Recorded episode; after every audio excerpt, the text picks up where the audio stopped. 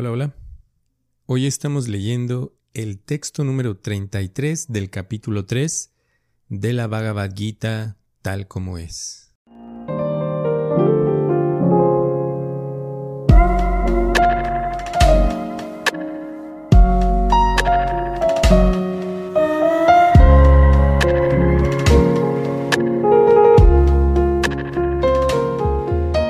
Los concisos versos de la Bhagavad Gita son una guía conclusiva en la ciencia de la autorrealización.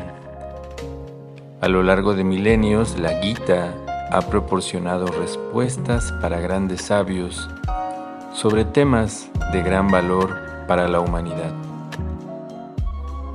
Bienvenidos, bienvenidas a Bhagavad Gita para principiantes. Mi nombre es Vanamali estaré acompañándoles en la lectura de este maravilloso libro.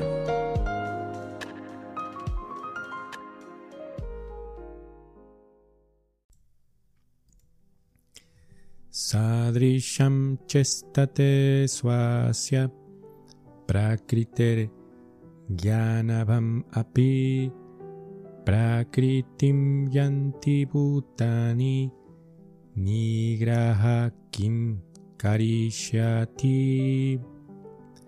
Traducción y significado por Bhakti Vedanta Swami Srila Prabhupada. Incluso el hombre que posee conocimiento actúa conforme a su propia naturaleza, pues todo el mundo sigue la naturaleza que ha adquirido de las tres modalidades. ¿Qué puede lograrse con la represión? A menos que uno esté situado en el plano trascendental de conciencia de Krishna, no puede liberarse de la influencia de las modalidades de la naturaleza material, tal como lo afirma el Señor en el capítulo 7. Por consiguiente, incluso a la persona que en el plano mundano tiene la mejor educación de todas, le resulta imposible salir del enredo de Maya, simplemente mediante el conocimiento teórico o separando al alma del cuerpo. Hay muchos espiritualistas de nombre que externamente se hacen pasar por gente adelantada en la ciencia, pero interna o privadamente se hallan por completo bajo el control de las modalidades específicas de la naturaleza que son incapaces de superar. Puede que uno sea muy erudito en términos académicos, pero debido a su prolongada asociación con la naturaleza material, está cautivo. El proceso de conciencia de Krishna lo ayuda a uno a salirse del enredo, incluso a pesar de que uno esté dedicado a sus deberes prescritos en términos de la existencia material. De manera que, si uno no tiene esta plena conciencia de Krishna, no debe abandonar los deberes propios de su ocupación. Nadie debe abandonar repentinamente sus deberes prescritos y volverse artificialmente un supuesto yogi o trascendentalista. Es mejor encontrarse en la posición que le corresponde a uno y tratar de llegar al estado de conciencia de Krishna bajo el adiestramiento superior. De ese modo, uno puede liberarse de las garras de la malla de Krishna.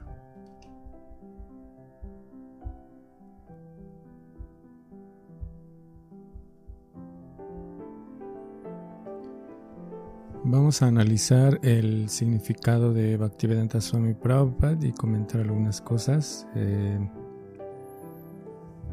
y bueno, uno de los de las primeras cosas que comenta Prabhupada es que a menos que uno esté situado en, la plena conciencia de Krishna o en el plano eh, trascendental de conciencia de Krishna o conciencia espiritual, eh, uno no puede eh, liberarse de la influencia de las modalidades de la naturaleza. Eso nos trae a colación el hecho de entender eh, cuáles son esas modalidades. Ya en algunos audios anteriores hemos hablado acerca de, de este punto de las modalidades o de las características de la naturaleza. La naturaleza bondadosa, la naturaleza pasional y la naturaleza eh, obscura. Entonces esas son las tres eh, características de esta naturaleza que impregnan todo lo que hay en esta misma.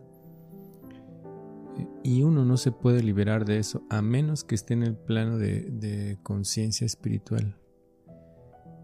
Eh, así que esto no tiene que ver con, elementos, La trascendencia no tiene que ver con elementos materiales, como Prabhupada lo menciona en la situación de la educación. Eh, esto es eh, incluso en el, en el, aspecto teórico espiritual eh, es de otra índole. Porque dentro de incluso los conceptos espirituales o la filosofía espiritual también hay personas que buscan esta trascendencia, sin embargo, están eh, aún en esta esfera de Maya, ¿no? Como Maya es básicamente el aspecto ilusorio de este mundo.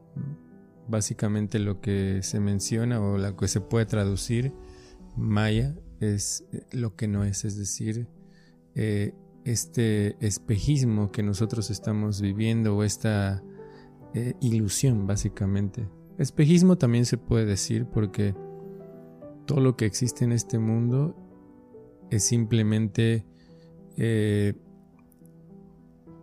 un concepto desvirtuado de lo que es la verdadera naturaleza de nosotros, la naturaleza espiritual. Por eso se dice que es desvirtuado y se dice maya porque eh, lo que no es, es decir, que no es la realidad, solamente nosotros estamos viviendo un concepto ilusorio.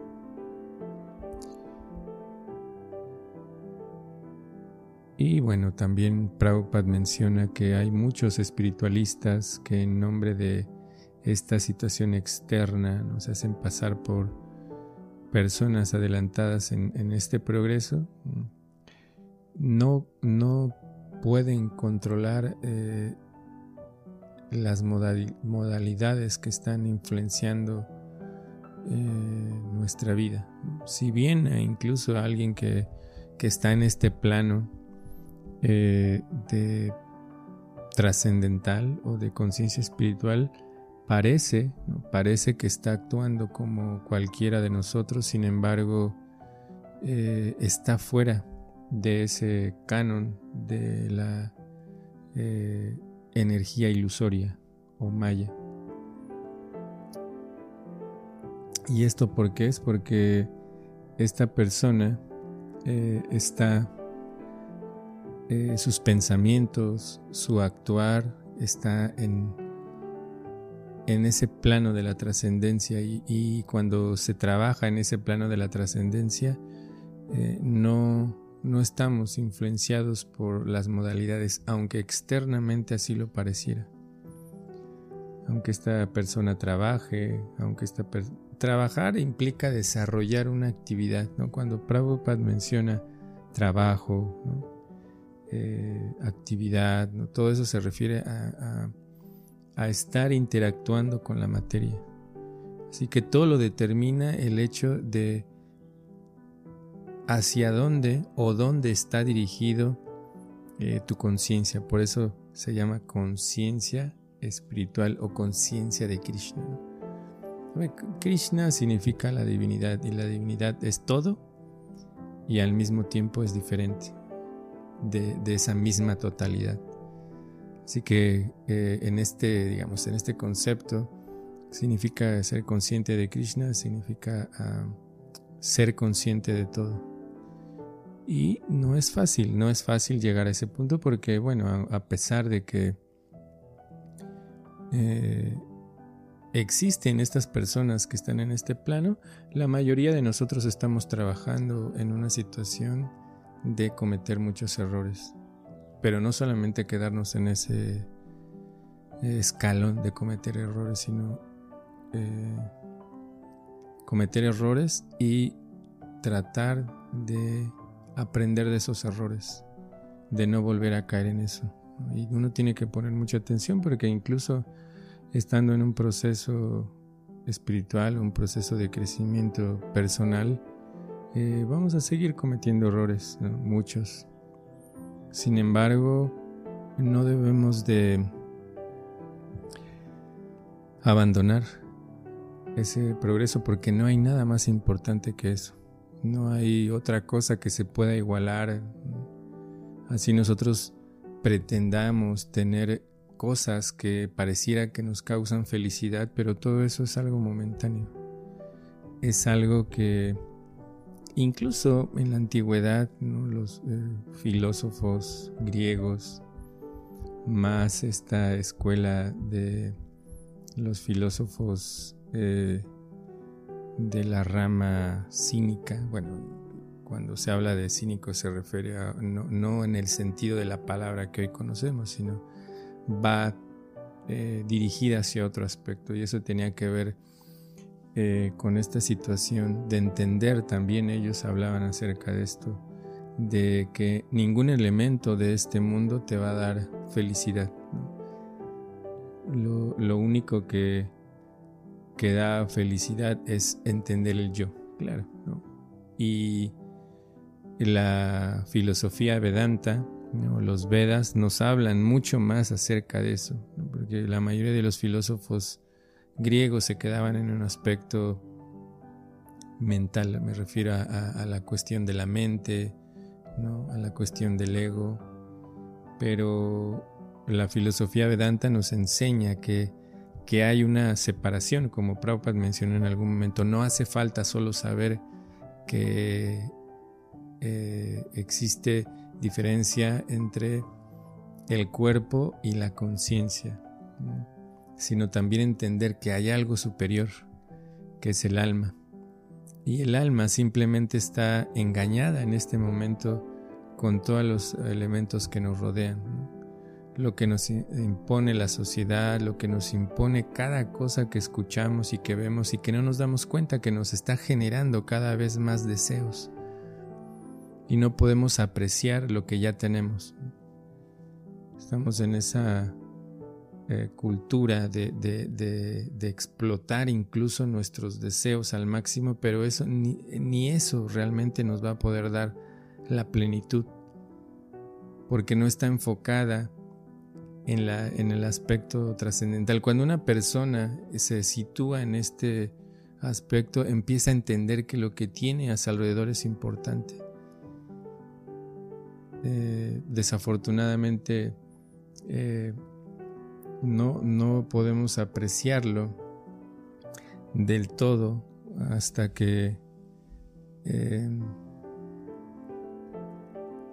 caemos en situaciones difíciles.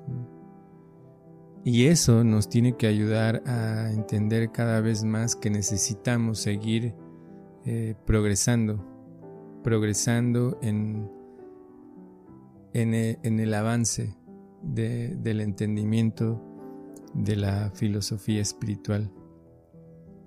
Porque esta energía material o maya eh, simplemente se está encargando de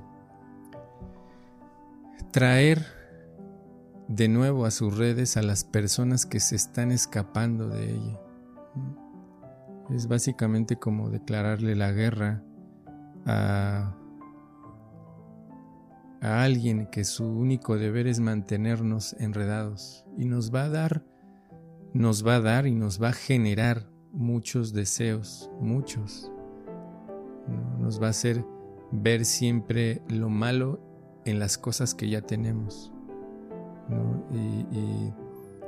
y, siempre vamos a estar inconformes. De hecho, nunca vamos a estar conformes con las cosas que tenemos así. Cambiemos hoy, eh, tenemos un coche que, que, tal vez no es el mejor, no, es el del año. Y si lo conseguimos, en pocos meses eh, vamos a querer algo mejor y algo más, ¿no? Así, eh, así tengamos un palacio tengamos eh, la mejor persona con nosotros, aún así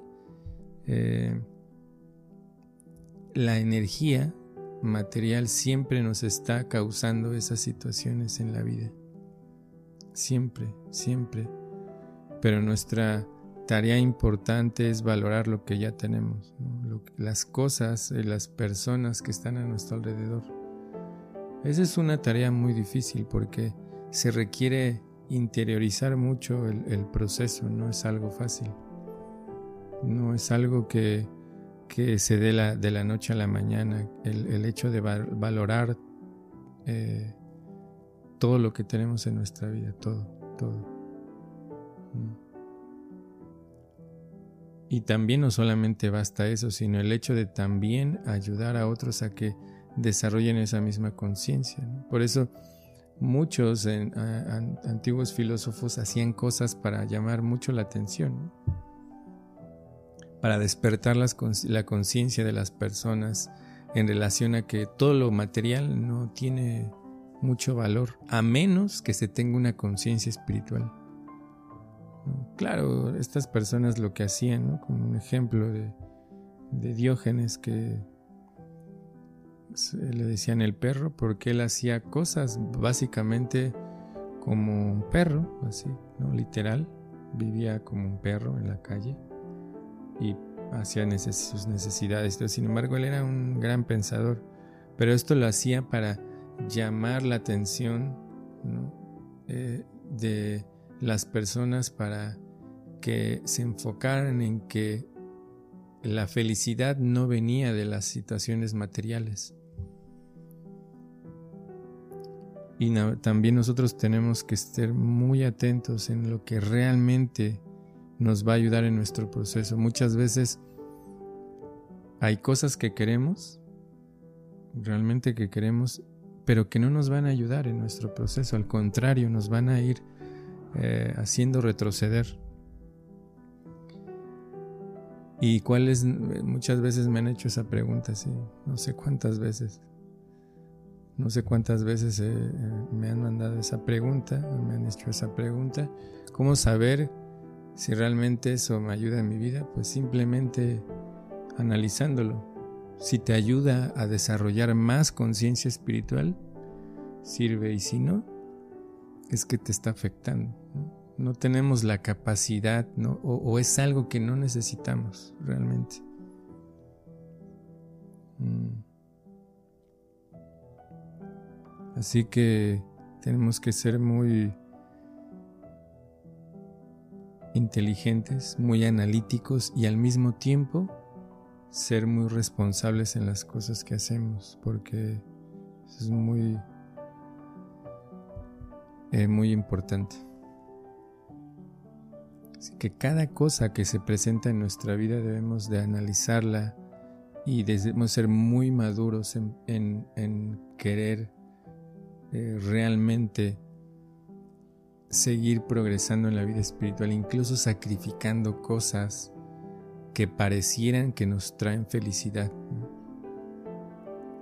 El renunciar no significa abandonar, sino realmente poder apreciar y poder em, llevar a su máxima expresión esos elementos que tenemos en nuestra vida, pero desafortunadamente, como menciono, em, la vida material nos trae constantemente en crisis existenciales, tal y cual le está pasando a Arjun. Todo este Bhagavad Gita es simplemente porque Arjun cayó en una situación eh, difícil de su vida, entró en, en una crisis existencial, pero él tiene a Krishna a su lado esa es la ventaja. Generalmente nosotros queremos resolver esas cosas con nuestro propio entendimiento o con nuestras emociones, pero eso es, eso es algo que es muy difícil.